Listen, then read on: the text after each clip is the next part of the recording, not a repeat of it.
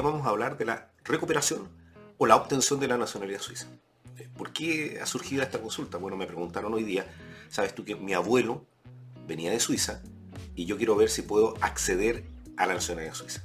Este conjunto de preguntas vinculadas a derecho internacional privado y a la recuperación de nacionalidades eh, han aumentado principalmente porque eh, ustedes han leído o visto los noticieros que Canadá lanzó una apertura de visas de trabajo que son alrededor de un millón y medio, van a ser 500.000 este año y así sucesivamente. Y hay otros países que también están en esa política.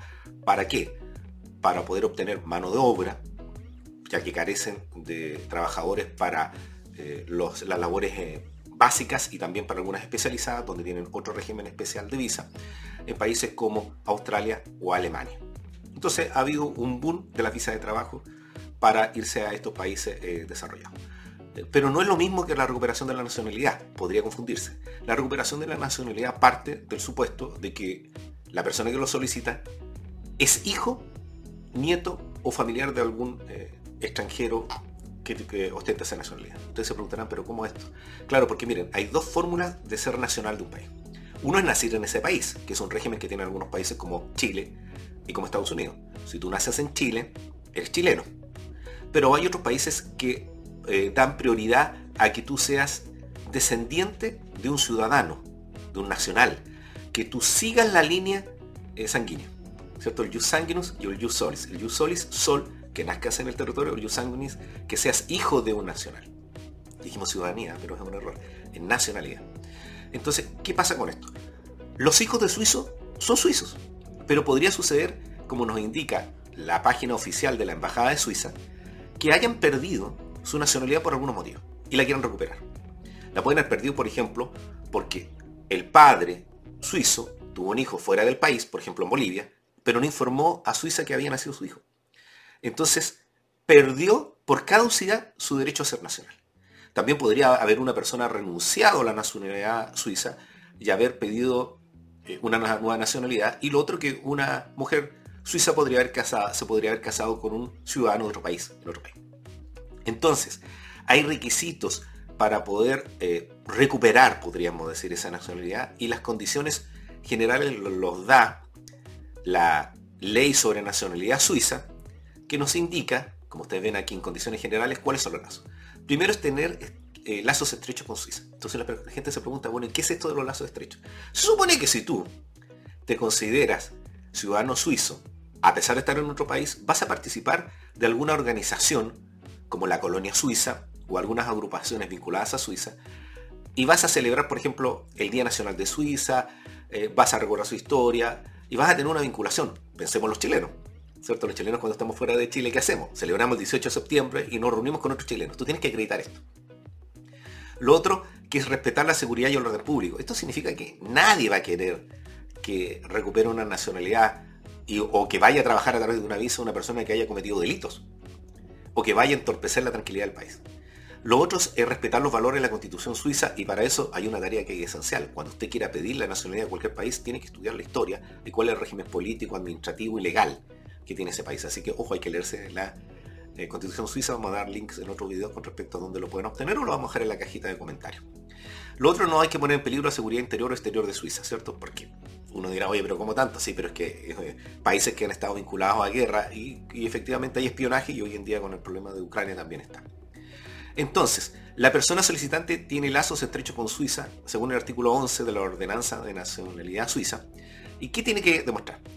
que ha pasado al menos tres estancias en Suiza de una duración mínima de cinco días en el curso de seis años anterior a la presente solicitud. A la presente solicitud. Lo que te están diciendo es que tú tienes que viajar a Suiza. Esto es muy caro para los que viven muy lejos de Suiza y es muy económico los que viven cerca. Pero es evidente que si tú te sientes nacional en Suiza, tienes que viajar al país. Y por lo tanto vas a tener que comenzar tus gestiones previamente con estos viajes. ¿Y cuánto tiempo antes? Seis años antes de que presente la solicitud. ¿Fue siempre esto así? No. Fue mucho más liberado en años anteriores, porque recuerden ustedes que las políticas migratorias se endurecen cuando llegan partidos al gobierno más conservadores, o se liberan cuando llegan partidos más pro-migrantes. Lo estamos viendo en Chile y lo estamos viendo en otros países. Recuerden, por ejemplo, que esta liberación que tiene el estatus eh, de visas para trabajo en países como Canadá o Australia se debe es que hay una política estatal que quiere que llegue más gente. Pero los países europeos hubo un momento que tuvieron mucha migración y restringieron. Pero algunos países dijeron, ya, vamos a restringir, pero necesitamos extranjeros. Entonces prioricemos a los que tengan alguna vinculación con nuestro país. Y por lo tanto, busquemos y ampliemos la posibilidad que hijos, nietos de personas nacionales puedan volver al país.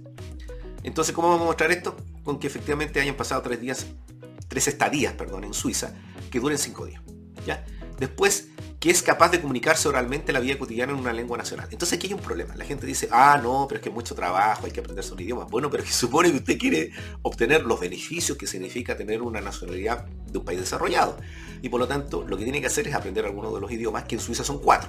Los que recuerdo yo ahora son el alemán, el italiano y tienen una lengua originaria.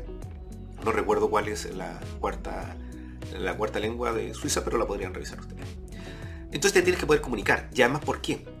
Porque el otro punto es que tú poseas un conocimiento elemental de las particularidades geográficas, históricas, políticas y sociales de Suiza. Se supone que te sientes suizo y por lo tanto sabes la geografía de tu país. Y vas a poder contarlo porque te van a hacer una entrevista que va a ser en el idioma que tú determines, que sea un idioma que se usa en Suiza, y te van a preguntar por eso. Así que eh, deben recordar que se va a producir esto, y les reitero, es importante que posean conocimientos elementales de Suiza. ¿En qué continente queda? Cómo se dividen, recuerden que están en cantones, cuáles son los nombres de los cantones, cuál es la capital, cuál es el modelo de gobierno, cuál es su historia. ¿Se acuerdan de Guillermo Tell? Y ustedes dirán, pero preguntan eso. Sí, fíjense, si ustedes revisan por YouTube, hay una ciudadana que quiso tener extranjera la nacionalidad mexicana y en el examen adivinen por quién le preguntaron. Le preguntaron quién era el Chapulín Colorado. Digo, pero ¿cómo me preguntan eso? Pero si usted quiere ser mexicano, ¿sabría o no quién es el Chapulín Colorado? Es como si a los chilenos nos preguntaran, ¿quién es Condorito? Entonces, claro, es una conversación que puede tener tintes muy históricos y otros un poquito más eh, livianos con respecto a esto. También si mantiene contacto con suizos, esto es relevante, si usted tiene familiares en Suiza o personas que le puedan aportar algún antecedente, hágalo. Se supone que usted ha participado en las reuniones que hay, en las celebraciones y tiene un nexo. Demuestre ese nexo y vaya registrándolo y vaya determinando efectivamente una carpeta con papeles donde usted pueda acreditar. Y si usted cumple con todos esos requisitos, se tiene que dirigir ¿dónde? Al consulado o a la embajada del país para iniciar este procedimiento. Entonces, ¿cuál es la primera etapa? La recomendación. Eh, evalúe efectivamente si usted quiere hacer todos estos trámites porque hay gente que dice, no, yo pensé que era más fácil. No, es que no es fácil. No es fácil, porque el país de origen, el que usted quiere llegar, en este caso Suiza, tiene que precaver y cuidarse de que lleguen personas que efectivamente tengan un nexo. ¿Es difícil? Sí, pues, porque tiene que aprender un idioma si usted no lo maneja, pero se supone que tenía alguna vinculación. Y elija un idioma que sea más sencillo. Yo le he recomendado a algunos que me dicen, oye, el alemán es muy difícil. Ya, pues el italiano. El italiano es más fácil y es una de las lenguas que pide eh, la ley eh, en Suiza. Previamente sí, tenemos que determinar que si efectivamente ese abuelo, mi padre que decía que era de origen suizo era o no. Entonces comiencen con la búsqueda de los antecedentes de certificados de nacimiento nacionales y cuando ya tengan toda esa carpeta, van a encontrar no tanto los certificados, sino las partidas, estas copias de los libros, que por ahí puede decir que su padre no nació en Chile, sino en Suiza, o que el abuelo efectivamente era un extranjero que llegó acá. Con esos antecedentes después, en la misma página de Suiza puede conectarse con el registro civil, por decirlo así, tiene otra denominación, del país de origen, donde va a poder obtener, pagando porque esto tiene costo, los certificados originales donde se acredite que efectivamente nació la persona que usted quiere vincularse eh, con eh, el país de origen, que en este caso es Suiza. Entonces, juntemos los papeles, veamos y reflexionemos. ¿Qué podemos obtener? Efectivamente, una nacionalidad que nos vincularía con nuestra historia familiar. También el acceso a un país desarrollado, lo que implicaría algunos beneficios tanto en educación, salud y previsión, como también el obtener algo que es muy relevante, uno de los pasaportes más poderosos del mundo y sin duda alguna lo que significa para las personas que tienen su historia de vida en otro país, ya que llegaron ahí sus padres o sus abuelos, es recuperar parte de la historia familiar. Así que soy Edgardo Lovera y si quieren algunas consultas me las pueden hacer y espero que les haya servido este video y a los amigos que me llamaron hoy día preguntándome cómo tengo la nacionalidad suiza.